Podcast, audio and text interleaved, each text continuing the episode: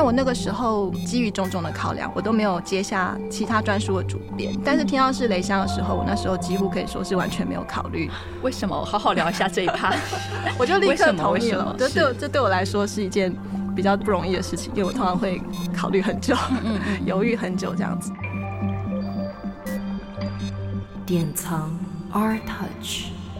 Artbience 艺术环境音。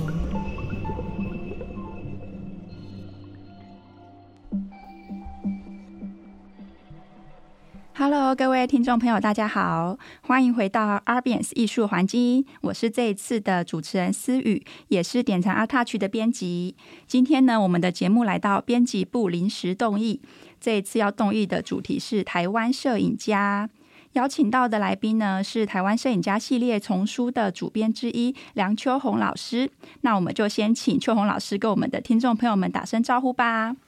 好，各位听众，大家好，我是梁秋红啊，很高兴今天有这个机会呢，来这里和大家介绍雷向老师的摄影作品。那也很期待等一下跟思雨的对谈。嗯，那秋红老师呢，他是成功大学历史学系的助理教授，那也长期对台湾的摄影有非常深刻的研究。这一次呢，我们主要是要来聊聊这个藏书系列中非常重要的一位摄影家，如刚刚秋红老师已经不小心帮我破梗了，就是雷香这样。那相信许多听众对于雷香这个名字应该不陌生。关于雷香呢，我们可能会比较熟悉在他的文学创作，因为他曾经出版包含散文啊、小说、图文画册等等，就已经超过三十五本书。那他累积的字数甚至超过三百万字。不过雷香呢，他除了是一位作家之外，他的创作内容呢，其实也涵盖了速写啊、插画。那他其实也是一位电视的纪录片导演，当然摄影也是他非常重要的创作媒材。这次要介绍的台湾摄影家系列丛书呢，是文化部在一百零四年启动的国家摄影资产抢救及建置摄影文化中心的成果之一。除了推广摄影及保存摄影文物呢，它也具备了重建台湾的摄影史重要目的。那这本书也是雷香首次完整的回顾个人的历史与摄影的第一部专书。秋红呢，他作为这一本书的主编，我们今天就来邀请他跟我们好好聊一下雷香这一位创作者，也同场跟大家加印一下对于这本书他是什么样的编辑方法去编辑，以及跟我们聊一下他在台湾做摄影研究的一些想法。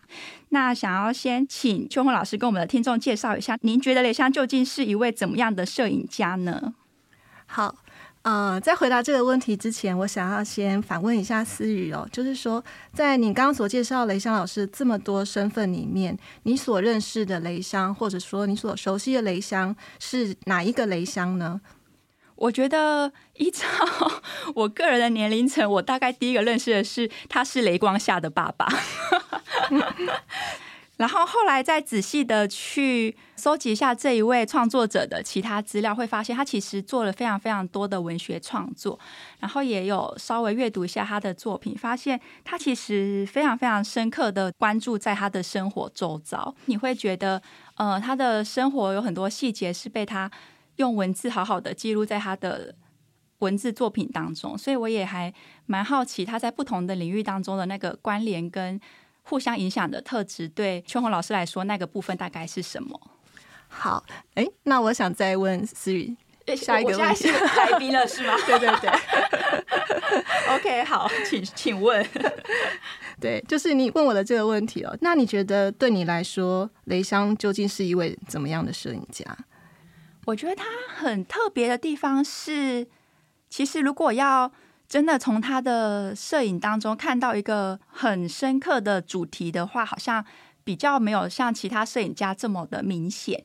我觉得他比较多的是对于一些生活啊，或者是身边的朋友们跟他工作或者是亲友的一些片段的记录，然后还有一个很大部分是他在旅行的时候随手拍下的那一些照片。嗯、OK，好。那我来回答一下这个问题哈，就是终于换你要回答了是吗？OK，请说。好，就是呃，雷香究竟是一位怎么样的摄影家呢？其实这个问题首先会浮现，是因为我们在这本书的一个不管是编辑会议，或者是说专家评审的审查过程的讨论过程里面，曾经浮现出来的一个讨论。哈，那这个讨论主要是因为说，在我们大家的一般的印象中，因为雷香有太多的创作的身份了，所以我们通常不会用摄影家这个身份来标识他。嗯，是。但是如果我们更进一步的讨论这个问题的话，其实就关系到说，究竟我们从台湾摄影史的意义上来说，什么是摄影家呢？何谓摄影家？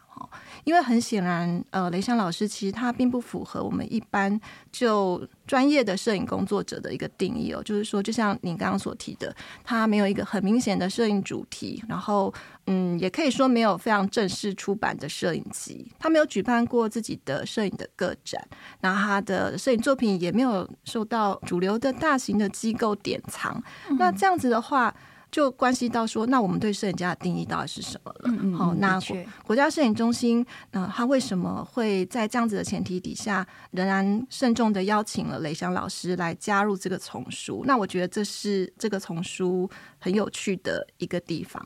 呃，我觉得很有趣的是说，在我接下这本书的主编工作之前，其实之前摄影中心他们有询问过我两次，就是前面几本摄影家的那个编辑工作。那我那个时候基于种种的考量，我都没有接下其他专书的主编。但是听到是雷香的时候，我那时候几乎可以说是完全没有考虑。为什么？好好聊一下这一趴，我就立刻同意了。这对这对我来说是一件比较嗯不容易的事情，因为我通常会考虑很久，嗯、犹豫很久这样子。那为什么我会立刻就同意了呢？因为这个问题，我那时候我心里浮现的想法就是，嗯，我不知道。哦，我不知道雷香究竟是一位怎么样的摄影家。哦，对，因为我不知道，我好奇，然后我想知道答案，所以我觉得如果接下这个工作会很有趣。那当然，我们也知道说，雷香老师在八零年代也有一些零星平面近照的。出版哈，就是他的印象之旅的这一本书，但是基本上我们对于摄影家这个身份跟雷香的关联连接还是比较薄弱的，所以我觉得我个人就是带着这种我不知道的这个好奇感来出发的。那我觉得如果我们更深一层来讨论这个问题的话，其实它又关系到说，那究竟怎么样的人可以被称作摄影家？这个问题它到底是放在哪个时代，放在什么脉络底下来发问才会成立呢？好。那我会这么说，是因为呃，就是说我们现在所认识的雷香老师，他已经是一位高龄八十好几的一个在文坛非常德高望重的长辈了哈。所以我们现在嗯，我们看到他的生命经历已经被压缩过哈，然后或者说是一个比较简略的一种版本。可是如果我们真的把雷香老师他他这么漫长的岁月的他的一个个人的生命史展开的话，你会发现说。在你所聊到的他这些不同媒材的创作，其实他并不是有意识的，他是跟他的生命历程发生关联的。就是说，这个过程里面，呃，有他个人的才情，有他的机遇，然后有他的挚友，也包括他个人事业的起伏，然后他人生阶段，包括成家生子、落地生根啊这些过程的交汇，触发他在不同的阶段使用不同的媒材。来创作，然后来来向世界发声，这样子。所以我觉得不同时代的读者，哈，正如你跟我，我们所遇到的、所相遇的雷翔老师，也会是不同的面貌。那我觉得对雷香老师他自己来说，呃，我用他自己的一个比喻哦，他就常常比喻说，他其实只不过是一个坐在沙滩上堆沙子的人。那其实对他来说，我就是我，摄影是一个沙堆。绘画是一个沙堆，纪录片是一个沙堆，作画是一个沙堆。那这些沙堆其实仍然是围绕着我这个创作者的中心所塑造出来的。他并不想要被局限，或者说被定义在哪一个特定的创作美材里面。那我觉得就是跨域、跨界这样子的一个特质，其实是雷香老师最迷人的一个地方。我曾经有问过他，我觉得雷香老师就是他，不管是任何类型的创作，对他来说有一个共同的命题，就是什么？是 对，用他的话来说，这也是他其中一本散文集的名字，哈，就是《黑暗中的风景》。哦，对，因为现在雷香老师给我们的感觉是一个非常温文尔雅、非常和煦的。慈祥和蔼的一位长辈哈，是。但是其实我觉得雷香的心中还是有一把少年的野火。哦，真的吗？对对，就是说他一直认为说，其实每个人都有自己的暗面。嗯嗯嗯，对。其实唯有你真实的跟自己的暗面相处的时候，你才能够细致捕捉那种在光跟影之间，你愿意流泻出来的那些东西。那其实这个是他，我觉得围绕他所有的创作最核心的一个命题。嗯，是。好，那谢谢秋红老师跟我们分享了，就是雷香在不同创作媒材之间的各种面向跟观察。那我觉得，嗯，虽然雷香尝试了非常非常多不同的媒材，可是其实还是可以很明显的看到他对于生活啊，对于他周遭的一个很核心的关怀。那接下来也想要再请秋红老师跟我们稍微聊一下有关这一本书的编辑跟研究方法。那其实我们可以在这一本书里面看到，他把影像主要分为肖像、跟档案，还有连作。那其中呢，也收录了雷翔与他身边亲友啊，或者是其他研究者的访谈。那也想要请秋红老师跟我们稍微聊一下，当初这些照片是如何进行选件跟安排的呢？您在这本书的编辑方法又是什么呢？OK，好，呃，那首先我觉得我可以来跟大家聊一下，就是说。呃，我们这本书跟其他的摄影家访谈有一个很大的不同，就是说，好像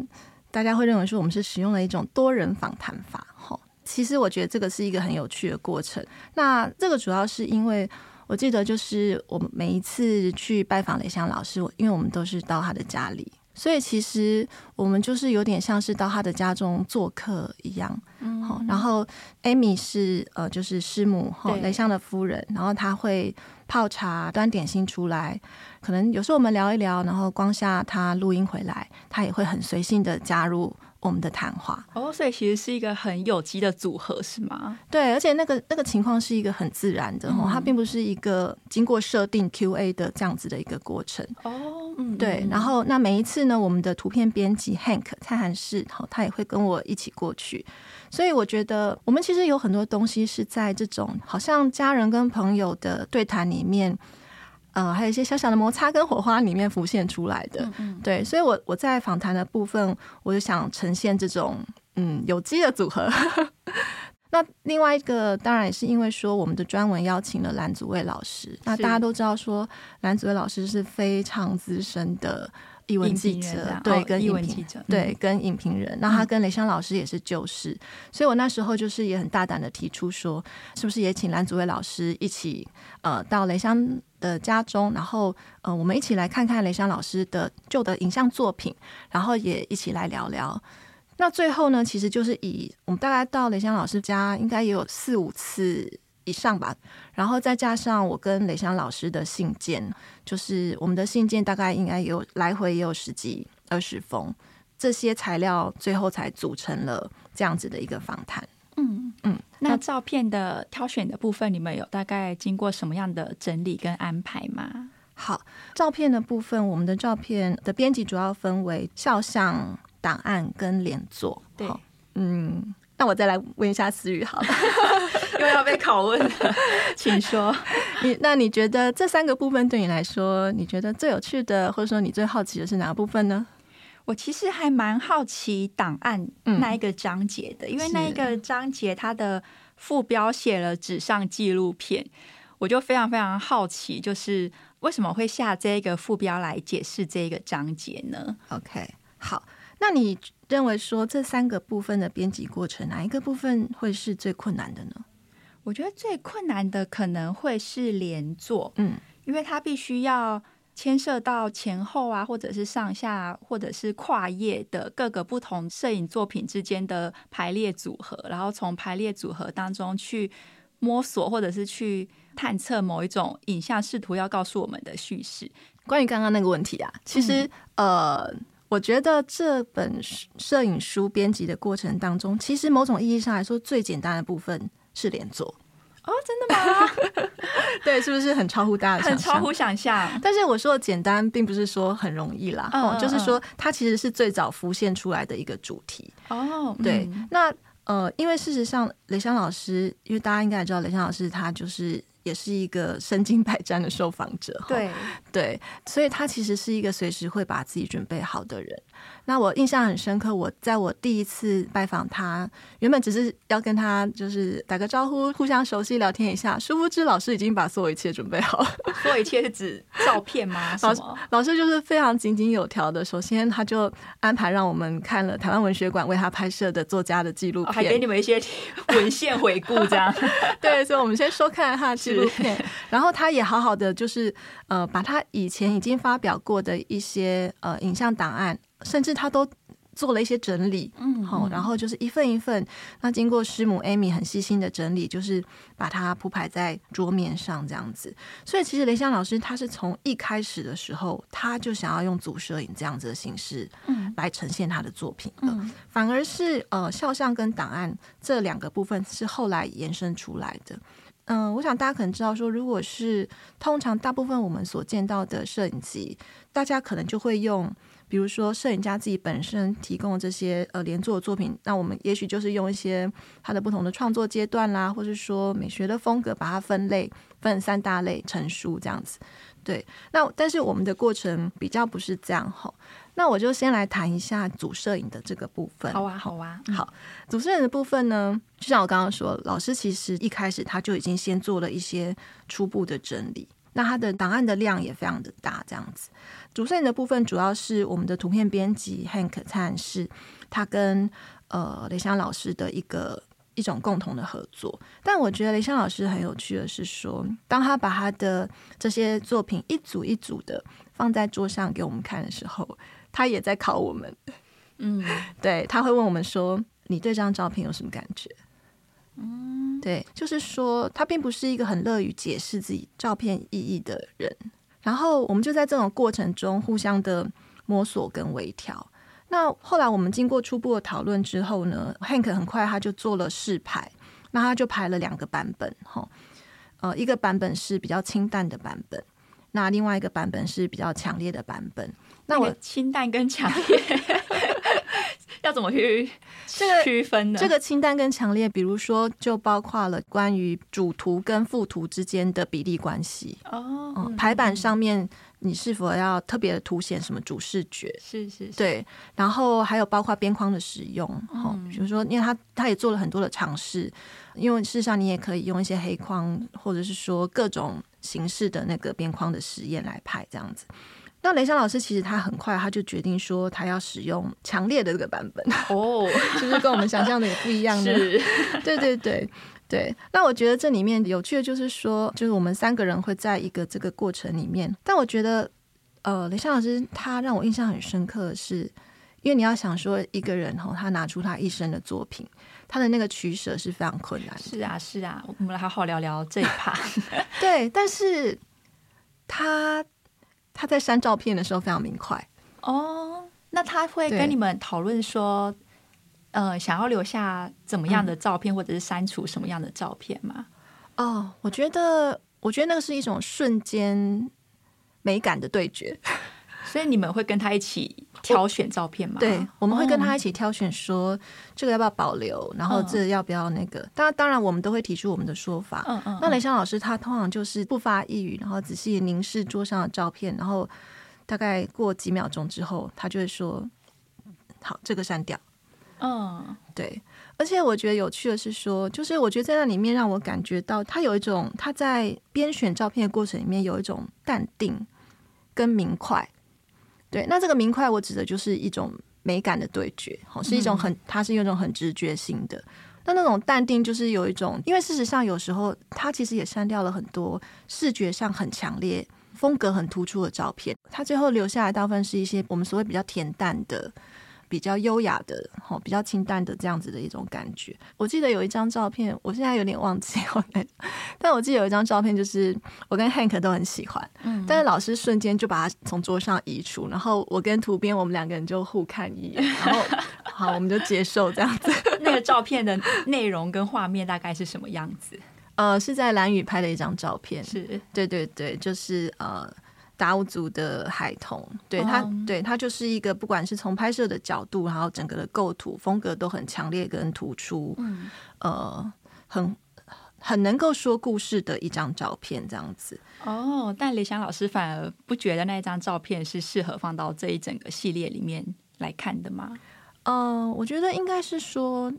他并不追求一种很强烈的视觉表现，嗯嗯嗯，对，他追求的是在他的这个组摄影里面整体风格的一种平衡，嗯，还有这组作品是不是真的能够，作品就像镜子一样，可以映照出拍摄的人，嗯嗯嗯，那我们是不是可以透过这组作品也看到雷香的倒影呢？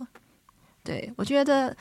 从我的角度来观察哈，我觉得也许是从这里，所以他做了很多照片的取舍这样子。我们另外两个部分是档案跟肖像。哦，嗯嗯，对。那档案的部分，我就先回答你刚刚提出来的问题哈，就是说档案的部分呢，是我们在访谈的过程里面不小心浮现出来的，就是我们在访谈的过程里面，然后因为其实原本雷老师他愿意曝光的只有很小一部分的照片。而且那些照片可能呃有很大一部分都是已经发表过的了，欸、对，就是在我们第一次他整理好那些，他原本只决定只显露自己一小部分的面貌，面貌对，不想被看到太多。对对对，大家应该可以感觉到李湘老师并不是一个自我揭露是的人，这样子。对，那所以他其实是在访谈的过程里面，然后聊天啊，再加上我觉得我们就是其中有一个最不可忽视的角色，其实是师母 Amy 哈。哦，对，因为我觉得 Amy 几乎是雷香老师的文字编辑、影像编辑兼图书馆员。哦，好重要的一个角色。对，因为 Amy 老师她就是长期整理，然后李湘老师的各种档案，包括手稿哈，包括底片，包括照片，就是我觉得她扮演一个非常重要的角色。嗯，在我们的访谈过程里面提到什么，然后我们可能会进一步的追问。好，那 Amy 老师就会立刻走进房间，然后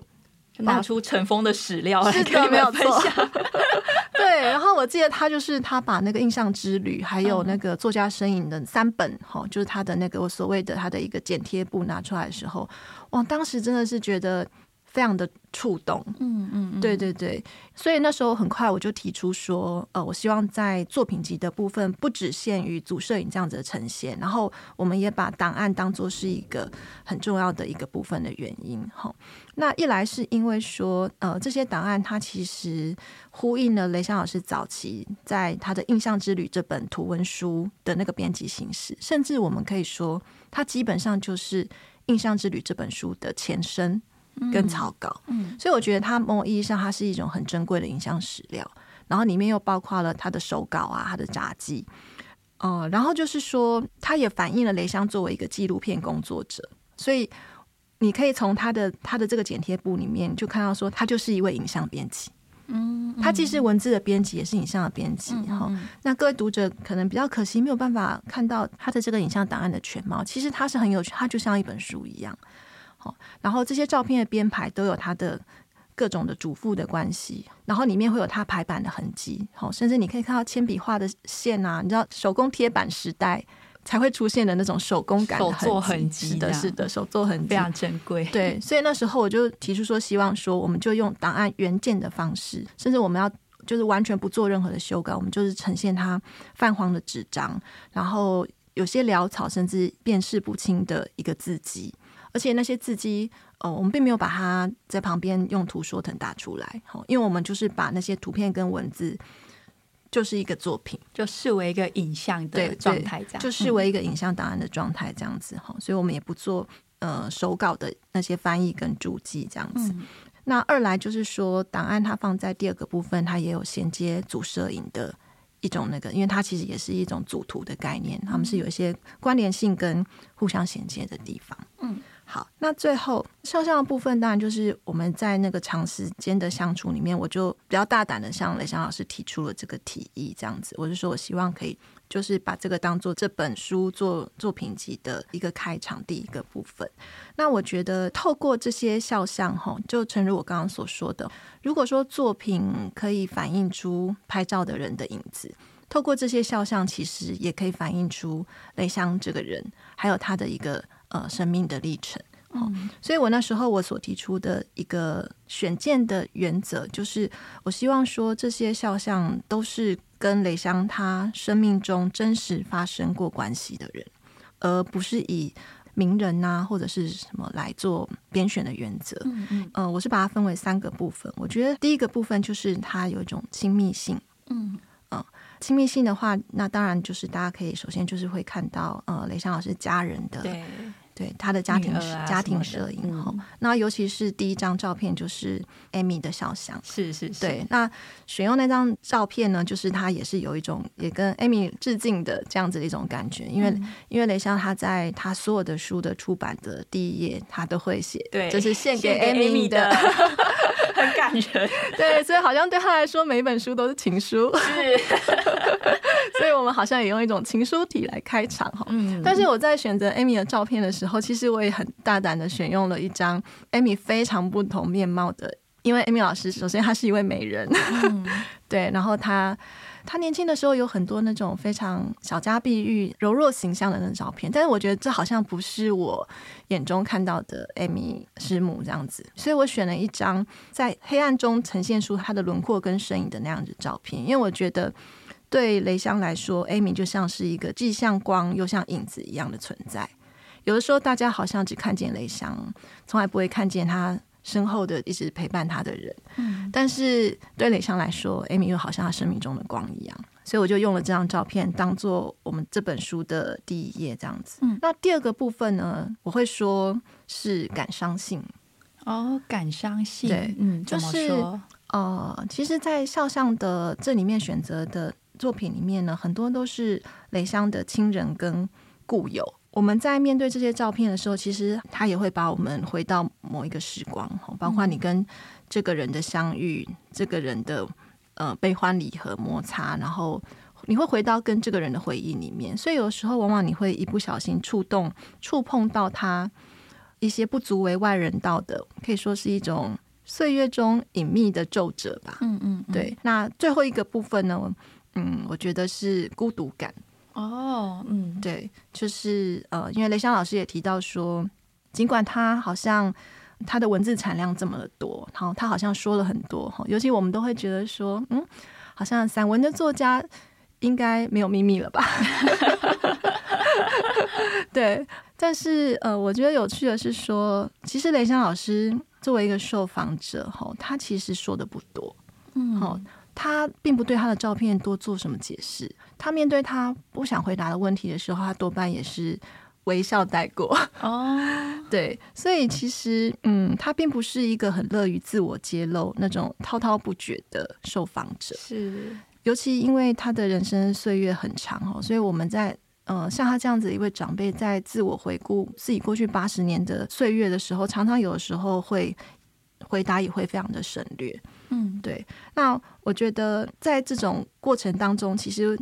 让我感受到了一种孤独感哦。就是他用他自己的话来说，不管他的作品有多么的多哈，然后不管他跟这些肖像里面的呃亲友曾经发生过多么深刻的关系，人终归就是孑然一身的自我。嗯，那我们就是在这个只有自我的这个状态里面进行创作，然后像是揭发出声音。嗯嗯嗯嗯嗯。好，那谢谢秋红的介绍。我觉得从这三个部分的影像里面，其实可以很清楚的看到雷香作为一位，不管说是跨领域的创作者也好，还是一位摄影家也好，他其实有非常非常多不同的面向跟切面，可以跟读者做分享跟沟通的。那台湾摄影家这系列的丛书呢，其实是国美馆跟国家摄影文化中心长期的研究出版计划嘛。一百一十年度，其实除了雷香之外，他们也出版了摄影家何金泰跟张武俊的专书。那也想。想请秋红跟我们分享一下，您觉得这一套书对于台湾的整个影像的历史建构啊，具有什么样的功能跟意义吗？嗯，好的。因为我自己也曾经参与过国美馆对于这套专书的一些相关的编辑审查会议，哈，那就是也因此有初步了解，就是说这个摄影家选择的一个评选的过程，这样子。那我想就是。我觉得最大的意义是在说，国美馆其实他在推出这套丛书的时候，他有一个很强的目标，就是抢救摄影家。这么么严肃的标题吗？抢救摄影家？对对对对，这么说是有点有就有点严重了。不过不过，我想，嗯，他们的原因其实是说，他是希望说，毕竟我们现在所认识的摄影家还是比较少数的。摄影名家，嗯嗯，那但是除了这些为大众所熟悉的摄影名家之外，其实台湾还是有很多就是还不为人知哈，然后也比较少被呃介绍给读者哈，或者是说比较不具一些呃商业发行利益所青睐的摄影的工作者的作品是很值得被介绍的。所以就我的了解，国美馆也是希望说，那是不是我们可以把这种官方的资源哈，毕竟。呃，没有盈利的考量嘛，可以集中来抢救这些呃，特别是可能已经他已经非常的年长，或已经非常的高龄，然后也需要受到大家关注的摄影家，比如说像呃张武俊老师哈，嗯、像张武俊老师，他现在因为他年纪很高，然后加上有一些疾病，所以他可能已经没有办法好好的侃侃而谈自己的作品了，所以在抢救的意义上，哈，像。我觉得这个时候出版张武俊老师的专书，就好像一个及时雨一样，吼，是一个呃非常有意义的一个工作。但是作为这个就是这一套书，如果说我们要把它呃拿来谈这套书对台湾影像的历史建构的功能的话，好像又有一点太太沉重了。嗯、就是因为我觉得这套书它。比较可惜的就是说，因为它毕竟不是一个系统性的编选的过程，哦，它其实是单一年度的编委会，然后来推选下一个年度出版的摄影家的名单这样子，所以它的那个选择过程还是比较浮动的。那如果从我自己担任过主编的经验来说的，呃，来给国美馆一些建议，或者说国家摄影文化中心一些建议的话，我会比较希望说，它可以是一个长期规划的一个出版计划，嗯，它最少应该是一个三到五年为一个梯次的。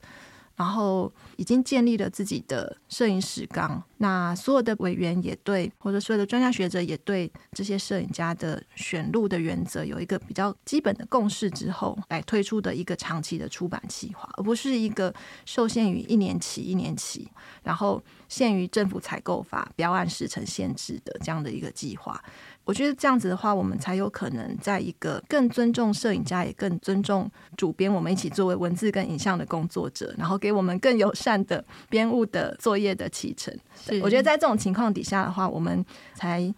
呃有可能让这套书变得更好，也更完整。嗯嗯嗯。其实我觉得“抢救”这两个字虽然说是有点严重，可是其实它也迫切的点出台湾摄影史某一种程度需要。及时来做建构的这个必要性，这样好。最后，最后呢，到了节目的尾声，那我也想要就是请秋红给我们呃想要来了解台湾摄影家系列藏书的读者一些阅读上的建议。秋红会怎么推荐他们来阅读这一系列的藏书呢？啊、呃，如果是初次接触这些摄影家的刚入门的读者的话，我会希望大家在看到这本书的时候，把每一本书的封面当成一扇窗。嗯，对。那这扇窗呢，其实你首先就会看到的是，呃，会连接到不同的风景，然后抱着一种开窗的心情，就是让我们在此相遇。嗯嗯，那其实我会说，嗯，把它当成一扇窗，其实这也关系到我们前面谈到的问题，因为我觉得就现阶段来说，这一套丛书它还没有成为自己的房子，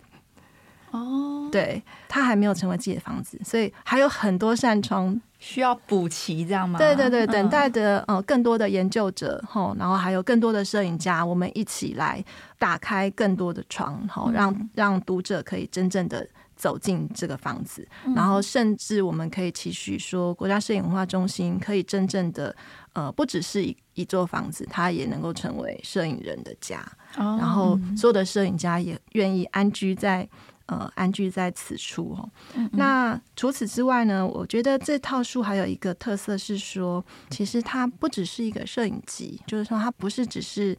影像的作品、平面近照的收录而已，吼，它同时呃还包括了就是不管是主编或者是其他专家的专文，好，一个侧面的侧写的一个介绍或者学术的论文，那它也包括了摄影家他本人的声音，好，所以在这本书里面，你可以听见很多不同的人的声音，哦，你可以听见呃学院中人的声音。影像评论者的声音，其他工作者的声音，你也可以听见摄影家自己的声音，嗯、甚至你也可以忽略这些人的声音，嗯、直接跳到最后一个部分，作品本身，作品本身 然后去看看，嗯，作品到底对你发出了怎么样子的一个声音哦？嗯、是对。那我觉得就是说，这套书它不是只以只呈现作品的戏谱而已，我们可以用一种心态，就是打开一扇窗，然后更接近。每一位摄影家更接近一个人的生命，嗯、然后去体会说，在台湾摄影史上不同的历史阶段，或者是在我们的时代里面，这些作品它和我我们在此相遇所摩擦、碰撞、发生、产生的一些火花。嗯、那我觉得这个也是回应我自己的一个。呃，主编的编辑理念吗？哈，就是说，我觉得雷香老师的这一本书，哈，它不只是一本摄影书，它其实也是一部呃影像传记。那非常期待大家一同打开这扇窗，走进雷香老师的生命，看见他的一生。好，那我们谢谢秋红今天为我们。介绍了雷香这一位摄影家，也跟我们分享了一下他在制作这一本专书的编辑方法。那我们今天的节目就到这边结束了，谢谢大家。好，谢谢。